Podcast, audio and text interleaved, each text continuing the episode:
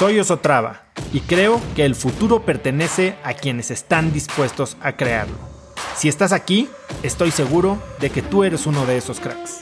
Una persona que toma acciones de impacto todos los días, que aprende y prueba cosas nuevas, que ataca sus miedos y sobre todo que vive la vida en sus propios términos.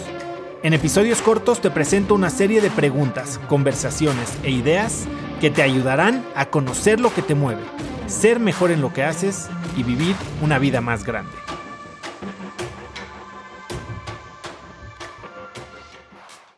Uno de los mensajes que me llegaron la semana pasada después del video que subí fue de una persona que me decía que había dejado de oír en el coche el radio y las noticias y que ahora estaba oyendo mi podcast. Y bueno, eso no es lo importante, ¿no? Así como fue mi podcast, pudo haber sido cualquier podcast, pero era el mío y me hizo sentir muy bien. Ahora, lo importante no fue eso, lo importante era lo siguiente. Me dijo que ahora el tiempo que estaba antes usando para oír las noticias, lo estaba usando para aprender cosas nuevas y tener pensamientos positivos. Y eso lo entendí perfecto. O sea, yo hace muchos meses, si no es que casi un año, dejé de ver las noticias, de oír el radio, bueno, el periódico ni se diga. Y todo mi tiempo libre, por decir, que es cuando manejo, cuando estoy haciendo ejercicio, lo uso oyendo cosas que me hacen sentir cosas positivas o aprender cosas nuevas, podcasts, audiolibros, lo que tú digas.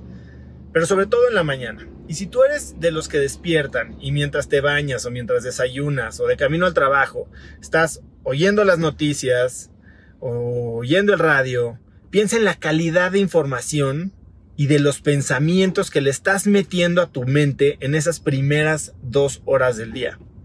Es importantísimo. O sea, las noticias hoy son pesimismo, odio, negatividad. Y tú te pones a pensar, bueno, pues yo solo me estoy informando, me estoy entreteniendo, ¿qué tiene todo esto tener conmigo? O sea, igual hasta me estoy distrayendo. El tema es que cada uno de nosotros somos lo que somos por los pensamientos dominantes que permitimos que estén en nuestras mentes. Somos lo que pensamos. Y si con ese tipo de pensamientos arrancas tu día, probablemente te vayas a quedar en ese mismo tenor o en esa misma frecuencia de pensamiento el resto del día. Y esto va a determinar cómo vives tu vida y cómo actúas. Según Buda, nos convertimos en lo que pensamos. Y ponte a pensar en esto. Tenemos entre 70 y 70, 60 y 70 mil pensamientos al día. 90% de ellos los repetimos día con día.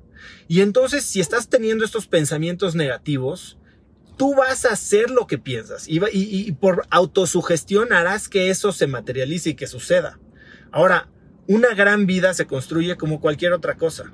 Tienes que incluir los materiales correctos y evitar los materiales incorrectos. Pero lo que hay que entender primero es que todo eso empieza con cómo piensas, con tus pensamientos. Y el inconsciente tuyo siempre, siempre, siempre está escuchando. Como decía Earl Shove, todos los días monta guardia a la puerta de tu mente.